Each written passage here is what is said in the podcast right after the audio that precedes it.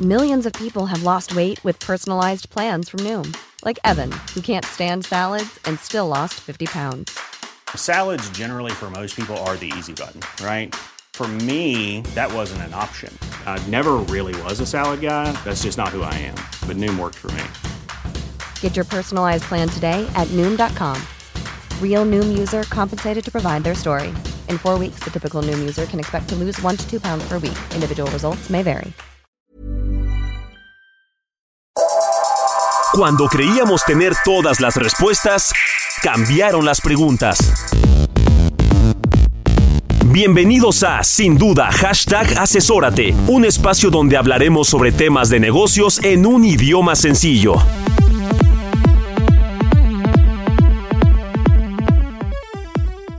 Hoy en Sin Duda Hashtag Asesórate vamos a traer a la mesa nuevamente tema de deducción de intereses, pero esta vez hacia intereses netos. José Luis Mejía Soto nuevamente está con nosotros y una sorpresa en la parte de la asesoría de negocios. No se lo pierdan aquí en Sin Duda Hashtag Asesórate.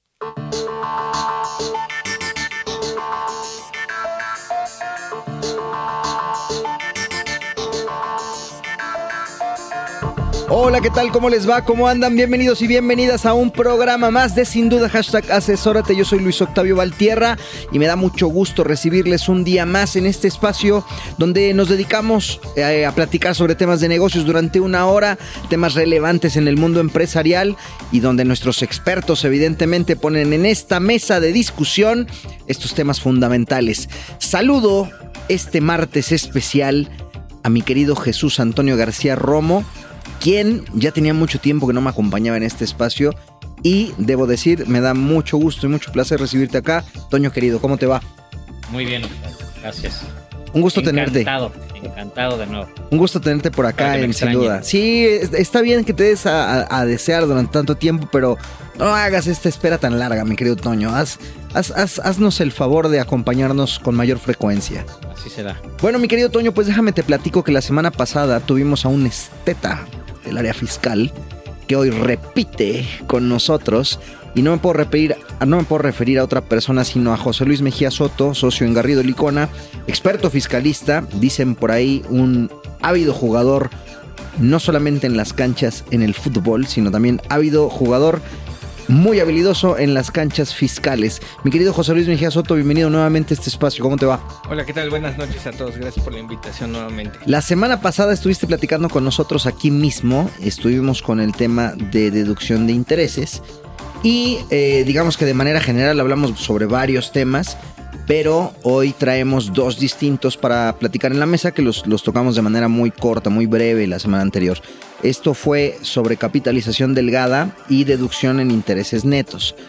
Pero, ¿qué te parece si arrancamos el día de hoy eh, haciendo un breve recap de lo que nos platicabas la semana pasada? Así que, en el capítulo anterior... Sí, justo hablábamos para todas aquellas empresas, empresarios, la importancia de esta deducción que se llama intereses, de, que muchas empresas crecen a través del sí capital propio, pero a través de financiamiento de terceros. ¿Esto a qué nos lleva? Que muchas empresas para seguir operando, para seguir creciendo, pues requieren de un financiamiento de terceros. Y hoy en día las disposiciones, eh, digamos, lamentablemente imponen ciertos requisitos o muchos requisitos a la deducción de intereses como si esto estuviera satanizado. Y platicamos en términos generales de qué es lo que tenían que cuidar las empresas para no tener un problema de deducción de intereses. Correcto. Y platicamos de varios temas y si quieres los vamos recapitulando. Venga. Uno de los temas que es más importante y que se ha vuelto importante en todas las deducciones es el tema del comprobante fiscal, el famoso CFDI.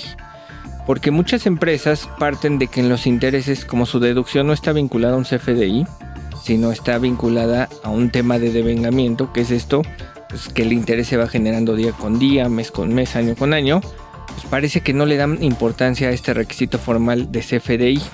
Y hoy en día las autoridades justo han visto este tema como un área de oportunidad para rechazar la deducción de los intereses, porque muchas empresas no tienen un CFDI asociado a ese tema de intereses lo cual obviamente pone en riesgo la deducción, que esta deducción puede ser importante dependiendo la forma o las fuentes de fondeo que tengan las empresas, pero en términos generales hay que tener mucho cuidado como punto de partida el tema del CFDI. De acuerdo. Eh, como punto número dos, también platicamos que había diversos momentos de deducción de los intereses. El primero, ya lo dijimos ahorita, es el devengamiento, pero no quiere decir que es la única forma de deducir los intereses. Cuando vemos, hay otro tipo de intereses que son los moratorios. ¿Cuáles son los intereses moratorios? Cuando yo no pago el financiamiento en tiempo, muchas veces en los contratos se establece la obligación de cubrir un interés adicional y eso me lleva a que este interés moratorio sea deducible sí durante los primeros tres meses al devengamiento, pero a partir del cuarto con base en flujo de efectivo. Y luego también decíamos que había una regla de flujo de efectivo cuando yo me estuviera fondeando de personas físicas que no tengan actividad empresarial. En estos casos no importa eh, como momento el devengamiento, sino ese flujo de efectivo, ¿no? También hablamos de que era importante cuidar el destino del financiamiento. ¿Por qué? Porque para tomar la deducción de los intereses tengo que destinar ese financiamiento a los fines del negocio, es decir, a mi actividad económica preponderante, a mi objeto social.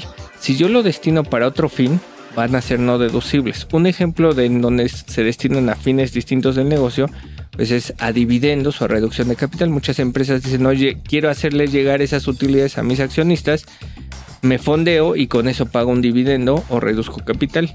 La realidad de las cosas es que en esos casos sí voy a tener un problema en la deducción de intereses. Ahí te voy a interrumpir, José Luis, porque creo que uno de los principales requisitos, que creo que debe ser el punto de partida para cuando estamos pensando como empresarios en buscar un financiamiento es para qué lo voy a utilizar, ¿no? Porque la finalidad del, recurso, a dónde va a llegar el recurso, pues puede tener como, como decías consecuencias, en este caso de carácter fiscal, y que como vamos a platicar más adelante, hay otros requisitos todavía más complejos, más robustos, que justo el, el fisco identificó a partir de el destino el destino, más allá del tema de la formalidad y que si es el de vengo y demás, el destino de los recursos justo ha sido una de las razones fundamentales que ha dado lugar a robustecer o a poner reglas más estrictas en cuanto a la deducibilidad y por eso es que decimos, oye, pues es, es un concepto bien satanizado, ahora resulta que pedir prestado es un pecado. No, no es un pecado, pero hagamos las cosas de manera ordenada y focalizada hacia donde realmente queremos llevar el recurso para crecer nuestro negocio. Así es, ¿no? Y en este destino también es importante, oye, para que efectivamente cuando ya llegue el recurso tengo que demostrar ese destino. ¿Por qué? Porque si yo a su vez utilizo este préstamo para otorgarlo a terceros, pues tengo que cuidar que la tasa que le voy a cobrar a ese tercero sea mayor que la tasa que yo estoy pagando a quien me dio el financiamiento. Tengo que tener un margen de utilidad, ¿no? O también, ¿qué pasa cuando yo lo destino? Que muchas veces se hace eso para destinarlo en activos fijos. Ejemplo, oye, yo por mi actividad requiero autos y obtengo un financiamiento. Ahí tengo el riesgo de que si el auto no es deducible al 100%, el interés tampoco lo sea. Para pago a proveedores, oye, ¿qué pasa si ese pago a proveedor está vinculado con un gasto no deducible? También el interés va a ser no deducible. Entonces el destino es importante y hoy sí hemos visto dentro de procesos de auditoría que la autoridad me dice, demuéstrame cuál es el destino de ese financiamiento para efectos de tomar la deducción como punto de partida, además del requisito, además de los momentos que, comentamos. Otro tema es el tema de retención. Obviamente hay que ver quién me está dando ese financiamiento y a quién le voy a pagar esos intereses. Cuando yo tengo financiamiento de un extranjero, sea un banco, sea o parte de mi grupo o un tercero independiente, es posible que yo tenga que hacer una retención. Obviamente en la ley se establecen diversas tasas de retención pero en este caso me tengo que detener a ver si México tiene un tratado y en su caso efectuar la retención con base en ese tratado previo cumplimiento de diversos requisitos o bien si estoy dando si el quien me está dando el financiamiento es una persona física probable que por esos intereses también tenga que hacer una retención cuando no provengan esos financiamientos de la actividad empresarial de esa persona física, ¿no? Hablamos también del tema de valores de mercado, a diferencia de otras deducciones en donde los valores de mercado solo es cuando son entre empresas del grupo, en el tema de intereses siempre tengo que demostrar que el financiamiento no fue caro, que es a valor de mercado. Y aquí es muy relativo, ¿por qué? Porque obviamente entre más capacidad de pago, menor tasa, entre menos capacidad de pago, yo tenga mayor, mayor tasa. Entonces este tema de valor de mercado es muy subjetivo, sin embargo hay una regla especial para esos efectos. Y aquí nada más te hago, te hago una interrupción adicional porque en el tema de mercado lo, lo manejamos sobre todo cuando estamos dando financiamiento intragrupo, es decir, entre empresas del mismo grupo. Y algo que suele suceder y que descuidamos, pareciera que decimos a la tasa de interés ya está a valor de mercado, pero como es un préstamo intercompañías del mismo grupo, pues resulta que empezamos a hacer a veces concesiones en cuanto a diferimos pagos, no te pago en un año, eh, si me explico, empezamos a pedir incluso más línea de crédito, empezamos a cambiar las características originales del financiamiento y no nos estamos percatando de que eh, esa distorsión puede estar dando lugar a que la tasa que en un inicio definimos como valor de mercado resulta que ya no está a valor de mercado porque esas concesiones que estamos teniendo hacia nuestra parte relacionada, pues están dando lugar a que probablemente la tasa que estamos cobrándole no necesariamente sea a valor de mercado y probablemente le tengamos que incrementar. Entonces, al final del día, si fuera desde un punto de vista con un tercero, no tendrías esas mismas concesiones. Tu, asesor financiero te estaría diciendo, oye, tienes que estar eh, amortizando eh, la pérdida porque estás perdiendo, porque le estás financiando sobre, sobre lo ya vencido.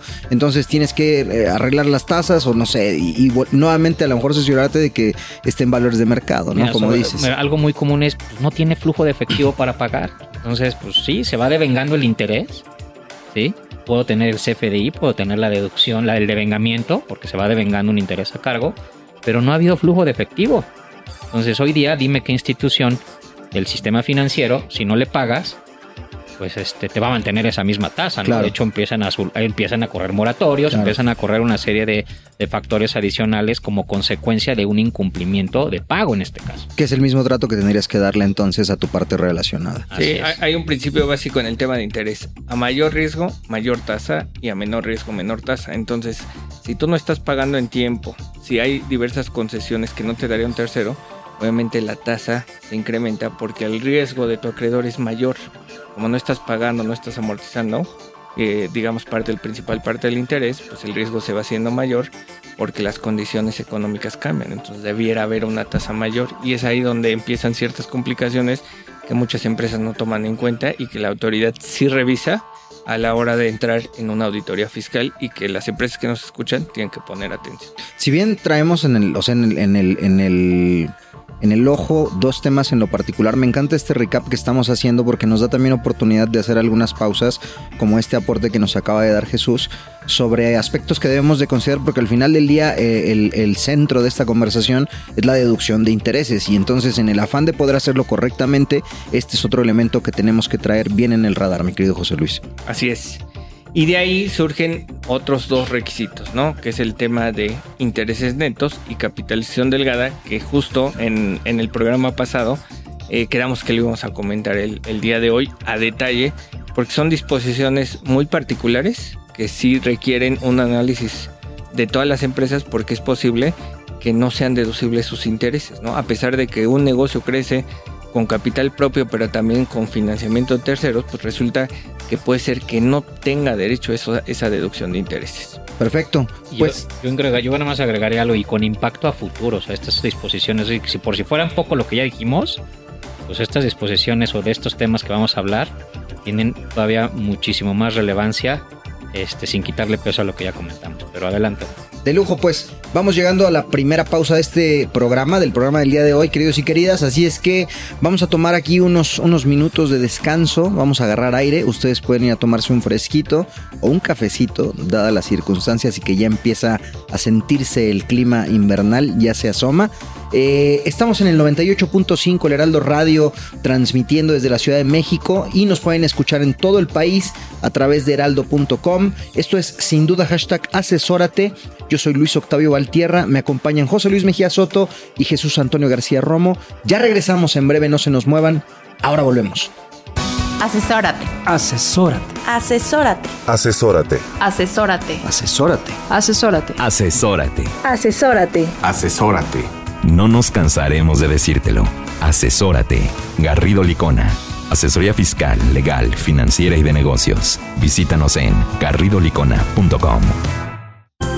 El outsourcing no es indebido y no ha desaparecido. Hoy se le conoce como servicios especializados Lo que es indebido es que tú o tus proveedores no estén correctamente registrados ante la autoridad y no cumplan con los requisitos establecidos. Esto puede traerte consecuencias fiscales, legales e incluso penales. Evita riesgos innecesarios. Contáctanos. GL Working. Working for You. www.glworking.com.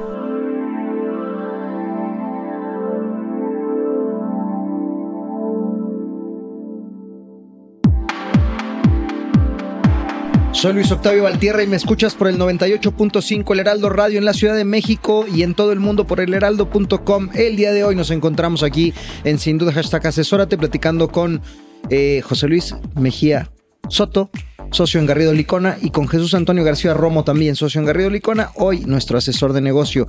Estamos platicando sobre temas de deducción sobre intereses.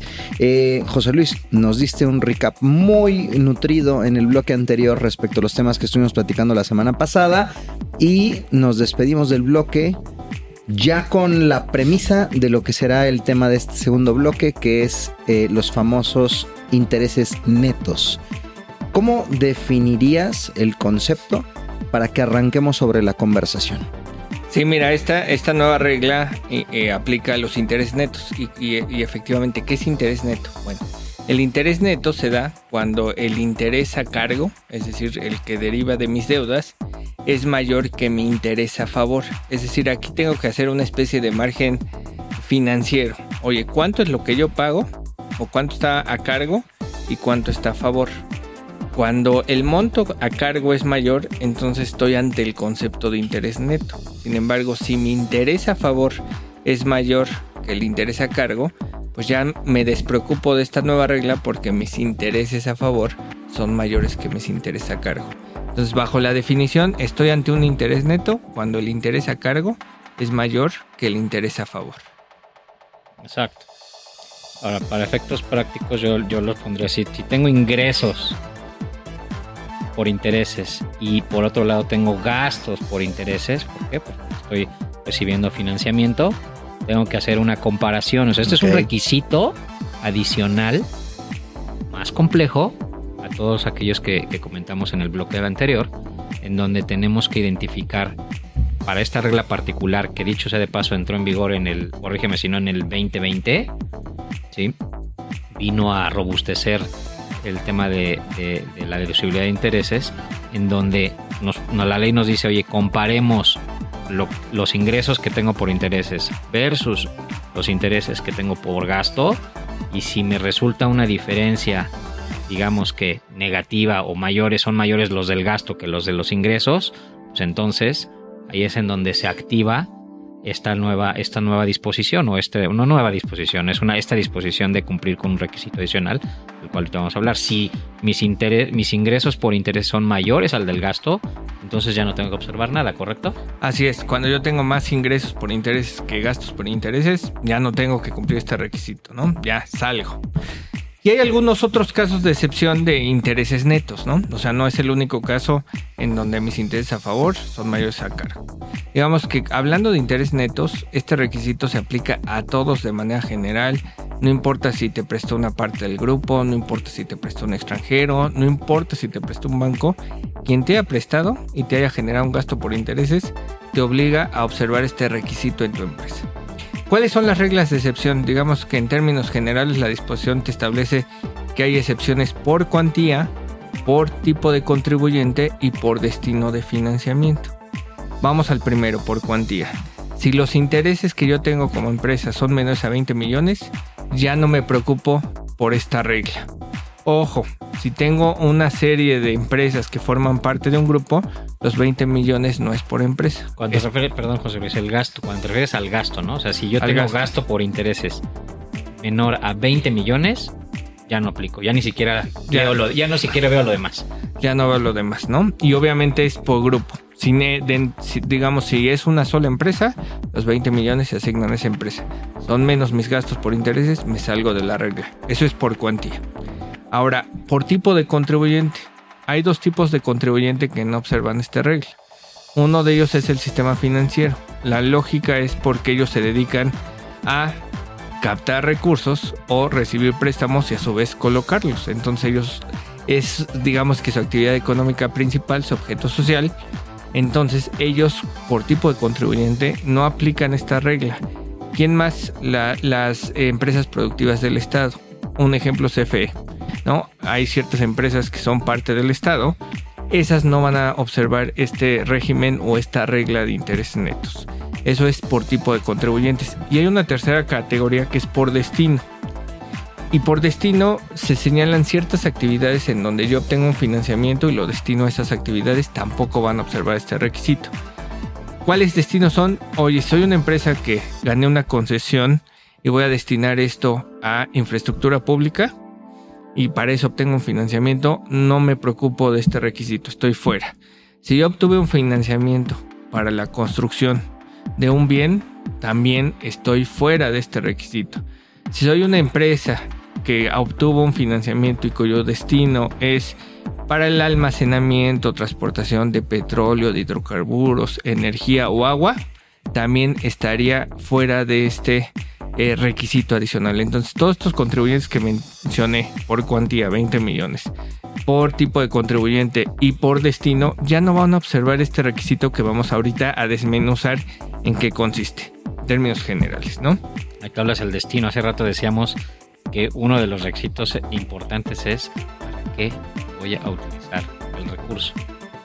Entonces hay ciertas empresas que necesitan recursos para poder fondear su principal actividad, es decir, no podrían vivir o digamos que operar con el puro capital propio, digo, puede ser que sí haya casos, pero en realidad, pues este tipo de, hay ciertos tipos de giro que requieren un fondeo muy, muy elevado para poder precisamente operar, ¿no? Entonces hay esas excepciones que de las cuales estás comentando. Sí, y, y, hablando del destino hay ciertas dudas, porque desafortunadamente como toda ley fiscal no es clara. Le voy a poner esta, este ejemplo. Oye, ¿qué pasa si yo obtuve un financiamiento y lo destiné a la construcción o a la infraestructura? Y a lo mejor ese financiamiento lo obtuve a una tasa del 13%. Hoy en día las condiciones del mercado pueden ser mejores, mi, mi posición como empresa puede ser mejor, y alguien se acerca a un banco y me dice, oye, te presto al 10% y liquida el financiamiento al 13%. Oye, ¿cuál es el destino de este segundo financiamiento?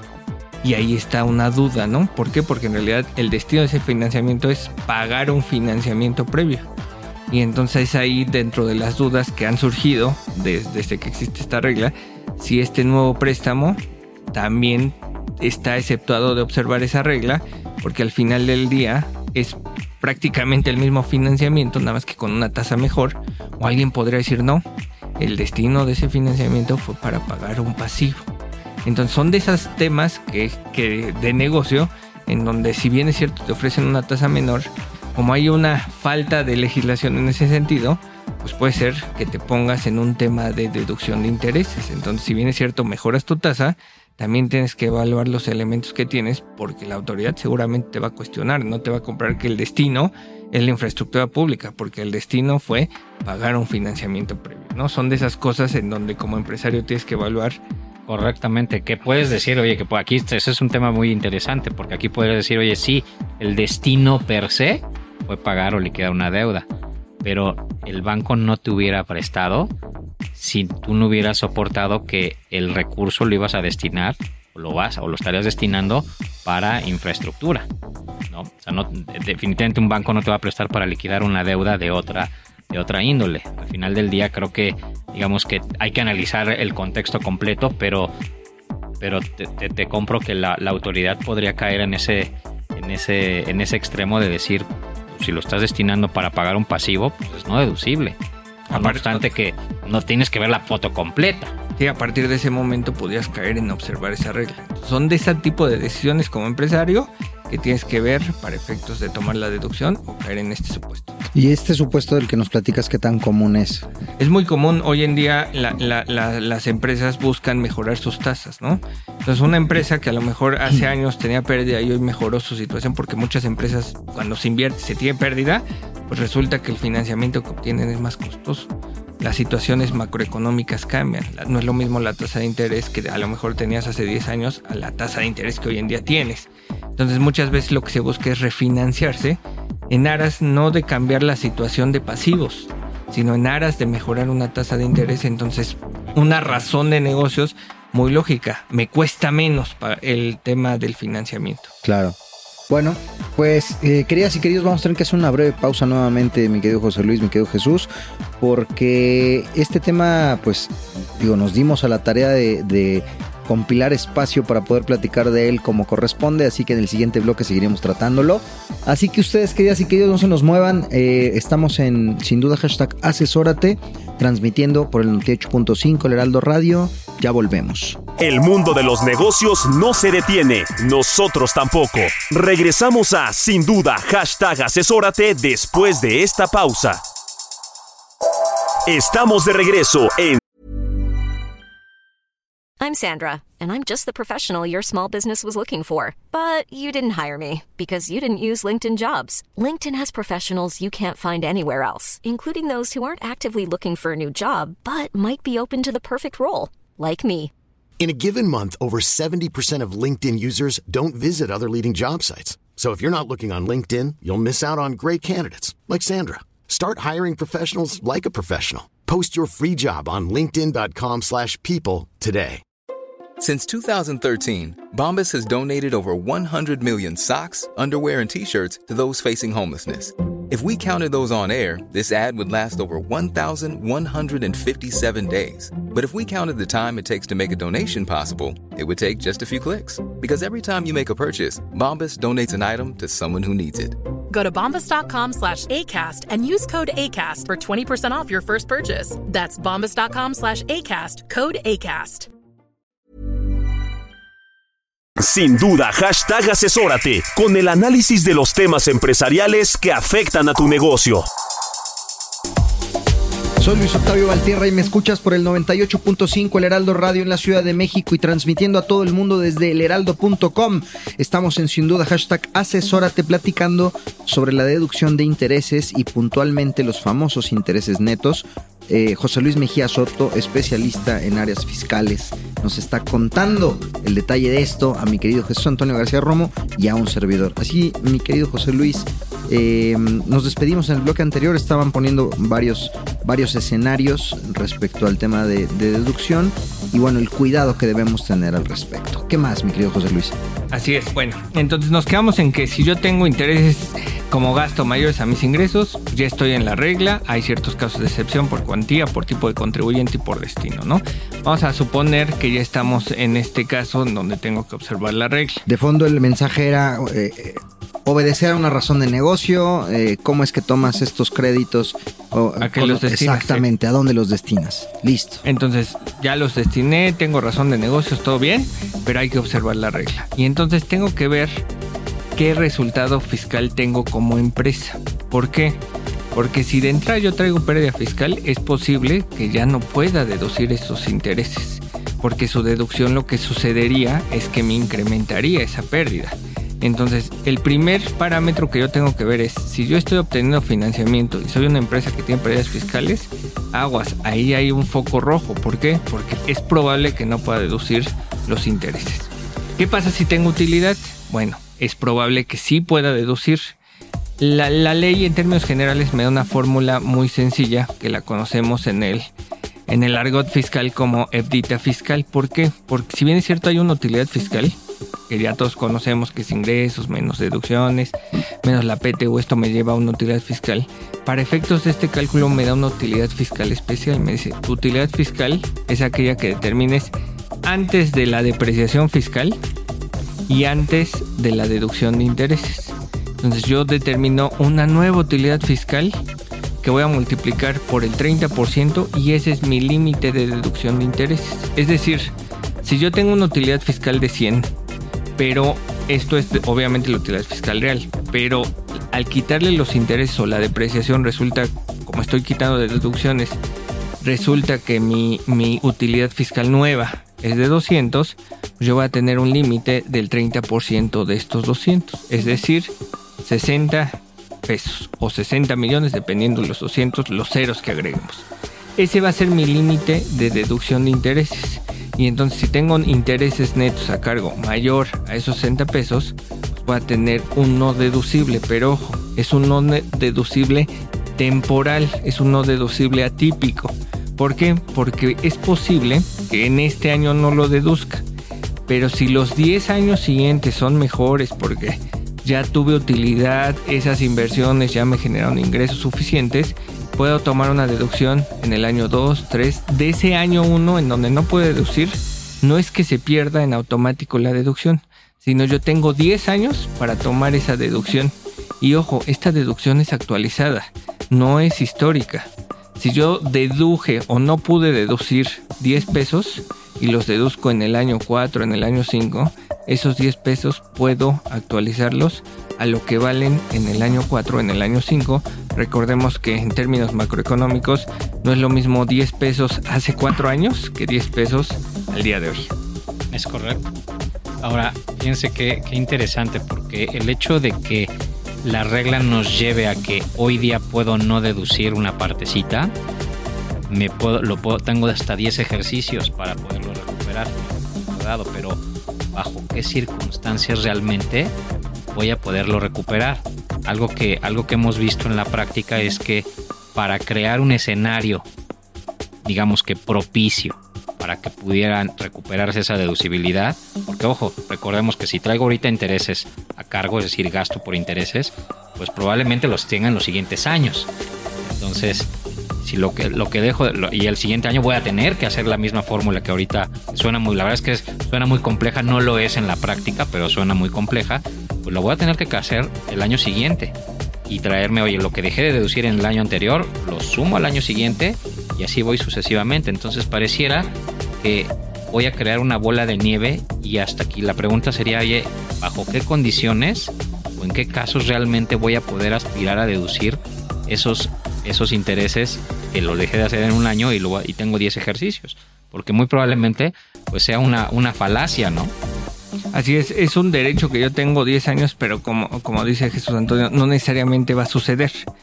¿Qué es lo que tiene que suceder? Pues obviamente que mis finanzas mejoren, que tenga una utilidad fiscal mayor, esa puede ser una razón. Y es ahí de la importancia de tener presupuestos y flujos de los siguientes años para medir justo si realmente existe esa posibilidad de deducir o realmente no voy a poder nunca tomar esa deducción, ¿no?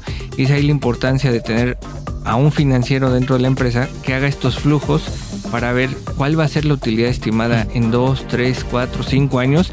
Y es aquí donde las finanzas se complementan con lo fiscal. ¿no? Fíjate qué, qué, relevante lo que estás diciendo. Oye, voy a, va a depender de que mi compañía crezca cual no sabemos y obviamente podemos, podemos estimarlo en base a la información actual. Y bueno, y menos el siguiente año con la situación que estamos previendo, pues muy probablemente haya que incluso más bien anticipar o renegociar pasivos, ¿no? Pero bueno, y tendrías que bajar el pasivo. O sea, para que esto, de, para que pudiera suceder que deduzcas en el futuro es pues, que bajen tus pasivos o tus pagos por intereses, por un lado, y por el otro que tu operación o que tus ingresos suban. Entonces, de eso va a depender y de ahí la importancia de que pues, no nada más que tengamos a un financiero, yo diría, sino que en realidad eso suceda.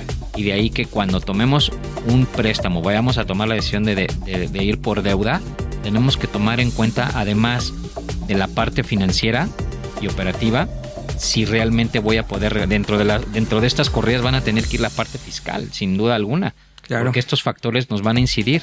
Puede ser que eso realmente, esos intereses, pues nunca los vaya a deducir. Y es aquí la importancia de tener un plan de negocio, ¿no? A ver, mi plan de negocio a corto, mediano y largo plazo. Porque en ese plan de negocio yo voy a ver si realmente voy a poder tomar la deducción. O de plano pueden pasar 10, 20 años, no la va a tomar, ¿no? Hay, ciertos negocios que llevan cierto tiempo su inversión, su retorno. Bueno, ese retorno de inversión, ¿cuándo surge? ¿Por qué? Porque yo puedo tomar un financiamiento hoy, invertir, pero el retorno de inversión a lo mejor me lleva 3 años. Ah, bueno, quiere decir que a partir del año cuarto el, tema financiero se va a ver mejor y va a empezar a generar utilidades fiscales. Pero si mi retorno de inversión es muy lento, es probable que no me alcancen los 10 años, ¿no? Obviamente el, se van a ir perdiendo el derecho conforme pasen los años, ¿no? No es que se pierdan automático los 10 años a la vez, sino se pierde el más viejo y así sucesivamente. Entonces la importancia de tener un buen plan de negocios, saber el destino del financiamiento y tener corridas financieras sólidas que me permitan ver si voy a poder tomar esta deducción. ¿no? Pero, pero me hace mucho sentido esto que comentan sobre la parte de la visión financiera y de tener a un buen, un buen especialista en, en la parte financiera porque al final del día es, es hasta cierto punto platicando con, con expertos del área, eh, me decían, bueno, sí, si bien pareciera que somos muy predictivos, pero predecimos con base en, no es nada más de que levanto el dedo al aire y veo para dónde sopla el viento, sino analizan el comportamiento del negocio, al- analizan también el tipo, el tipo en este caso de crédito que estás, que estás adquiriendo eh, y con eso van haciendo una proyección y van dando las recomendaciones, en este caso al empresario, sobre cuánto deberías de estar reservando, diste esta palabra clave que también me parece muy interesante tenerla en, en mente, cuánto tienes que ir reservando para que tu operación esté lo más blindada posible con el paso del tiempo. Entonces creo que esto hace, hace mucho sentido con una visión periférica en el plan de negocio, mi querido Jesús. Y yo agregaría que, ¿qué, pasa? Porque estaba pensando, hay empresas que pertenecen a un grupo, pero hay empresas que no necesariamente requieren financiamiento, otras que sí, que, pero pertenecen al final del día a un grupo. Y entiendo que la ley contempla ciertas reglas, ciertas, este, sí, ciertas reglas para efectos de que, oye, pues si una no tiene necesidad de calificar eh, bajo de cumplir con la limitante de, de- de intereses netos, la otra sí. ¿Qué pasa si lo vemos a nivel grupo? Probablemente a nivel grupo, si hiciéramos la, la- la fórmula, pues probablemente nos llevaría a que a lo mejor y deducen el 100%. La ley contempla estas reglas. Hay, hay, ha, ha habido, ha habido controversia en torno a aplicar una fórmula consolidada o a nivel grupo, que incluso pues esto llegó a, a- a- los tribunales. Así, así es, no es lo mismo verlo a nivel empresa, porque obviamente por tipo de negocio vamos a pensar que un grupo se dedica a, di- a distintos giros. Hay ciertos giros que requieren financiamiento de terceros, hay cier- ciertos giros que con el capital propio da. Y es ahí donde se da la, la importancia que, que comentas. ¿Por qué? Porque algunas empresas tienen utilidades, algunas empresas tienen pérdidas, algunas empresas requieren financiamiento, algunas no. Entonces, si lo vas viendo empresa por empresa, pues obviamente las que no generan utilidades, pues van a tener este tema seguramente no deducción. Y aquellas que generan utilidades no lo van a tener. Pero sobre todo puede ser que aquellas que generan utilidades ni siquiera tengan necesidad de un financiamiento. Entonces viene esta necesidad de verlo como grupo y esto ya ha sido objeto de controversia. ¿Por qué? Porque a mí, digamos, en un financiamiento, yo, yo, y como grupo, yo lo que hago es segrego actividades a distintas empresas, pero soy yo mismo, el beneficiario de todo es un- uno solo. Y entonces eso nos lleva a la posibilidad de tomar este cálculo que hicimos no a nivel empresa, sino a nivel grupo. Y combinar las que tienen utilidades y combinar aquellas que no tienen financiamientos para efectos de que a lo mejor aquellas que no logren tener la deducción de manera individualizada, sí la tengan de manera consolidada, de manera grupal. Entonces, ¿qué es lo que se ha dicho en la Corte? Bueno, pues que en principio, si bien es cierto, no hay reglas, porque se establece en la ley la posibilidad previo, digamos, eh, previo, previo este, emisión de reglas. La realidad es que la Corte dice, oye, las reglas no son importantes porque derivado de la lectura de la ley, debieras tú poder hacer este cálculo de manera consolidada, ¿no? Obviamente ahí entran diversas interpretaciones porque puedes correr diversos escenarios y entonces todavía está sujeto a interpretación, pero aquí lo que se tendría que hacer es hacer un cálculo individualizado a ver a qué llegas y un cálculo consolidado que probablemente te saque de este tema y que sí sería un objeto de un análisis particular del grupo para ver qué te conviene más y qué elementos tienes. ¿Por qué? Porque como no hay reglas precisas, obviamente en el caso de que tú apliques un cálculo consolidado, seguramente la autoridad va a tener muchas preguntas, sobre todo porque la misma autoridad no ha sacado las reglas. Entonces eso nos lleva justo a este tema de evaluación, además del tema de flujos, además del tema de pagos de pasivos, además del plan de negocios, a ver qué pasa si no lo vemos aislado como empresa, sino verlo como grupo. Es parte del análisis que hay que hacer y que es importante como empresa, como financiero, como empresario, hacer una toma de decisiones. Muy bien, pues permíteme interrumpirte nuevamente, mi querido José Luis, porque pues con esta charla se nos está yendo volando el tiempo. Eh, queridos y queridas, ustedes no se nos muevan, que ya vamos por el resto. Regresando de este fresquito, estamos en sin duda hashtag asesórate. Por el 98.5 El Heraldo Radio. Ya saben, nos pueden escuchar también a través de heraldo.com en todo el mundo y por las estaciones que repiten la señal de Heraldo Radio en todo México. Ya volvemos, sin duda, hashtag asesórate. Para hacer negocio hay que generar confianza. En GL Auditoría analizamos y nos aseguramos que la información financiera de tu empresa genere confianza y tranquilidad para tus clientes, socios, autoridades e instituciones financieras, entre otros. GL Auditoría. Preservamos tu patrimonio. www.glauditoría.com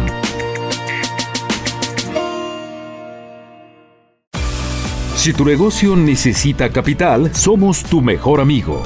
Cumpel Capital te ofrece arrendamiento, financiamiento, crédito, factoraje, movilidad y una amplia gama de soluciones a la medida.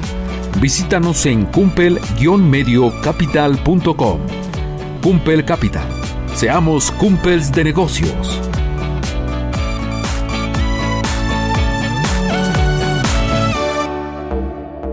Estamos por el 98.5 El Heraldo Radio en este espacio titulado sin duda hashtag asesórate. Vamos llegando a la recta final.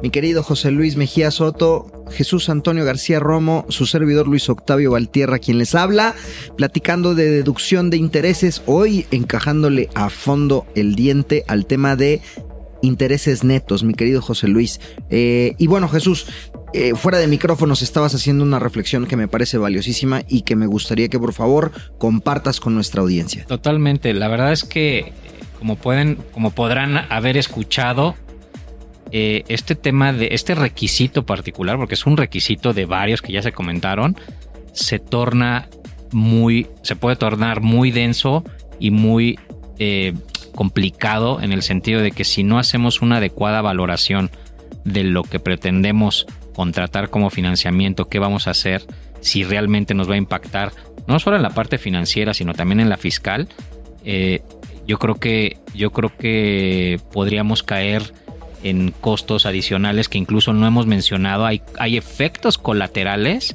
que trae el que tengamos intereses no deducibles al menos temporalmente, que no sabemos si los vamos a deducir en el futuro, pero ese futuro incierto que por más que hagamos este, previsiones, probablemente no sabemos si va a ocurrir, pero va a tener efectos colaterales en IVA, en la cuenta de utilidad fiscal neta, que es la aquella cuenta que que, almacena o acumula las utilidades que ha pagado en impuestos para pagar dividendos, en el ajuste anual por inflación, que es un cálculo particularmente fiscal, que, determina que, cuál es, que si gano o pierdo eh, por efectos inflacionarios de mis, de mis activos y mis pasivos monetarios o financieros. Y vaya, esos efectos colaterales no los estamos evaluando hoy día. Y sobre todo nos decías justo fuera de micrófonos, José Luis Jesús, esta parte de, muchas, muchas ocasiones por un sentido de urgencia eh, se toman decisiones sin considerar todas estas variables. Entonces me gustó mucho el mensaje de fondo que nos compartías, que nos dabas sobre eh, la parte de la asesoría, que ya la mencionaba también José Luis. No solamente una asesoría en este caso financiera, sino ya como lo estamos, lo estamos abordando en la mesa, una, una asesoría global que te permita analizar los distintos puntos que pueden involucrar a la operación y que no se vuelva una decisión de emergencia, más allá de que probablemente si tu negocio necesite ese fondeo, necesite ese capital. Sí, muchas veces no tenemos el tiempo, o al final del día yo lo que estoy buscando es el recurso, y si ya me lo están prestando, pues venga, ¿no? Lo vamos a utilizar y hay que seguir operando. Pero no podemos dejar de la, en la medida de lo posible, hay que hacer estos análisis, asesórense bien, y si por la premura captamos el recurso y no sabemos qué efectos en ese momento va a tener, pues ya teniendo el recurso, pongamos a nuestros equipos y a nuestros asesores a determinar qué efectos vamos a tener. ¿Por qué? Pues porque eso también va a representar un costo tarde o temprano o pudiera generar un costo, ¿no? Sí, una no deducción de interés implica una tasa mayor implícitamente.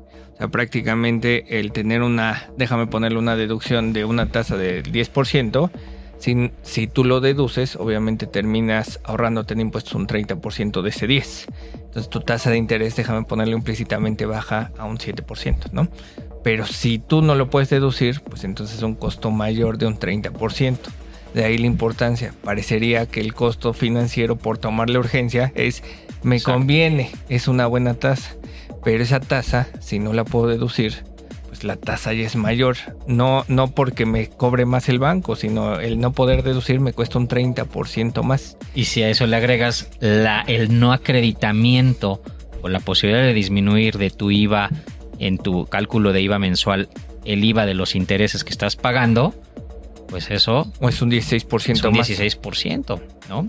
¿Y qué va? Porque platicamos hace rato, bueno, ¿y qué va a pasar si yo el cálculo, el cálculo de la deducción la tengo a nivel anual? El cálculo del IVA lo tengo mensual, entonces yo hasta que presente mi declaración voy a saber si deduzco o no deduzco intereses y por lo tanto yo a nivel mensual ya me tomé ese de disminución de IVA eh, con los, el IVA de intereses pagados o devengados, ¿no? Entonces, ¿qué va a pasar? ¿Me regreso a hacer no, no acreditable una parte del IVA? Oye, si en el futuro realmente se convierten en deducibles, ¿en qué momento voy a tomar ese acreditamiento? ¿Me regreso al origen o tengo lo puedo hacer hacia el, en el futuro? O sea, se vuelve una situación bien delicada y compleja, ¿no? Así es, y este tema de los IVAs de, de, interés es bien importante, ¿no? Hablando ya en general, ya no tanto de intereses netos, ¿por qué? Porque muchas veces yo agarro este financiamiento con esta empresa porque la tasa es buena, ¿no? Pero resulta que a diferencia de un banco, a lo mejor acá traigo IVA. ¿Qué pasa si mi actividad genera saldos a favor? Bueno, ese IVA ahí se va quedando, se va quedando. Entonces también es, son de ese tipo de decisiones que hay que tomar de manera conjunta, retorno de inversión, utilidades futuras, costo financiero, destino del financiamiento.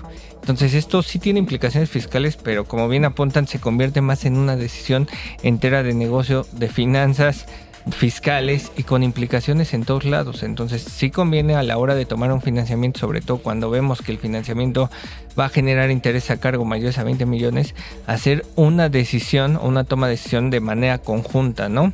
Con proyecciones reales, obviamente sabemos que la economía va cambiando, pero sí proyecciones cercanas a la, a la realidad. Muy bien. Eh, ¿Qué más tienes? Porque traemos ya casi que el tiempo encima yo sobre intereses netos. Al inicio platicamos del tema de capitalización insuficiente o capitalización delgada, que ya esta norma ya existía, es otro requisito más para que limita la posibilidad de deducir intereses bajo ciertas características. Y sí me gustaría que, comentaras, José Luis, bajo qué escenarios, obviamente ya muchos han de conocer la regla esta que va en función de no puedo, no puedo, no puedo este, tener más deuda, tres, deudas mayores a mi capital en una proporción de 3 a 1 y sobre esas bases pues hay una limitante a ciertos intereses que estén relacionados con eso con esos pasivos, ¿no? Así es, la regla de capitalización delgada ya tiene bastantes años, desde 2005 ya, ya va cerca de, de 20 años y esta básicamente es cuando yo tomo financiamiento del extranjero de empresas que son parte del grupo, tengo que observar esta regla. Y esta regla, como bien apuntan, lo que te dice es, por cada peso de capital no puede exceder de 3 pesos de deuda. Si excedo, pudiera tener deducción de intereses limitada o parcial. Cabe destacar que esta se converge con el tema de intereses netos. ¿Por qué? Porque hay que hacer las dos reglas y vas a aplicar la más gravosa, la que te dé más no deducción. Digamos, ahí hay, un, una maña en la ley porque te dice, oye, aplícale de intereses netos y aplica la de capitalización delgada. Si la de capitalización delgada te da un no deducible mayor, quédate con la de capitalización delgada. Si intereses netos te da mayor, quédate con esta. ¿Cuál es la ventaja de quedarte con intereses netos mayor? Que estos son un no deducible temporal, a diferencia de capitalización delgada. En capitalización delgada, si en un año tú no pudiste hacer la deducción, porque te endeudaste tres veces más a tu capital, ahí se queda, ya perdiste la deducción por siempre. En cambio, en intereses netos no. Entonces, me conviene que sea más gravosa la de intereses netos, porque si bien es cierto, me va a dar un no deducible, tengo la esperanza de 10 años, ¿no? Entonces, creo que son bastantes los requisitos del tema de, de deducción de intereses. Entonces, la reflexión a todos los que nos escuchan es: cuando tengamos un financiamiento, hay que cuidar el destino, qué empresa lo va a hacer, cuál es el modelo de negocio de esa empresa, cómo se va a comportar en el futuro Hemos visto empresas que en el camino dicen, oye, ¿qué crees? Esta empresa la voy a fusionar y tiene intereses netos. Cuando se fusionan se pierde ese derecho. O sea, sí hay que ver en, la medida de, lo posible cuál es su modelo de negocios y hacia dónde va esa empresa de financiamiento y si nos conviene realmente que esa empresa sea la que pide el financiamiento, si me conviene que sea otra. Hay una serie de toma de decisiones, esa sería la reflexión y sobre todo, ojo, la autoridad cuando se mete al tema de deducción de intereses, te pide que cumplas todos los requisitos y hay que documentarlos debidamente porque si no vas a tener un efecto adverso, crédito fiscal, recargos, actualizaciones, hay que cuidar mucho este tema. Sí, como vemos, hay, o sea, entre más requisitos o más conceptos que tenemos que cuidar, pues literalmente la autoridad tiene más elementos para cuestionarnos, ¿no? Entonces, si no fallamos en uno, vamos a fallar en algún otro. Entonces, definitivamente este tema no puede sin lugar a dudas, ser vigilado y planeado de manera anticipada, en la medida de lo posible. Es hielo muy delgado que nos acaban de platicar nuestros especialistas, a quienes por supuesto les agradecemos el tiempo que nos invirtieron. Mi querido José Luis, muchas gracias nuevamente por habernos acompañado aquí a Sin Duda Hashtag Asesórate. Mi querido Jesús. Gracias. Gracias nuevamente, un placer. Un gusto tenerlos a los dos en este espacio y por supuesto el gusto enorme de tenerlos a ustedes queridos y queridas que, nos sintonizan cada martes en Sin Duda Hashtag Asesórate. Nos despedimos, nos escuchamos la próxima semana. Chau, bye.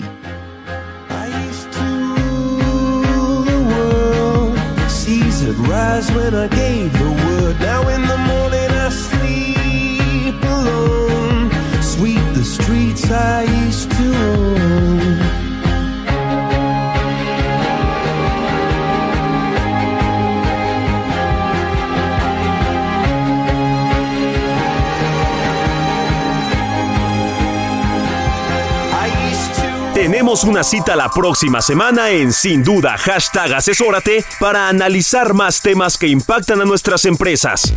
El mundo de los negocios no descansa. Sin duda, hashtag asesórate tampoco.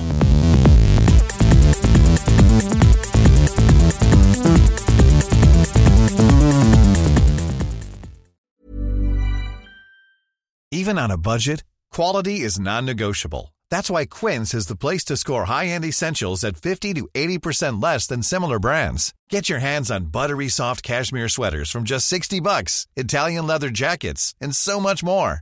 And the best part about Quince, they exclusively partner with factories committed to safe, ethical, and responsible manufacturing. Elevate your style without the elevated price tag with Quince. Go to quince.com slash upgrade for free shipping and 365-day returns.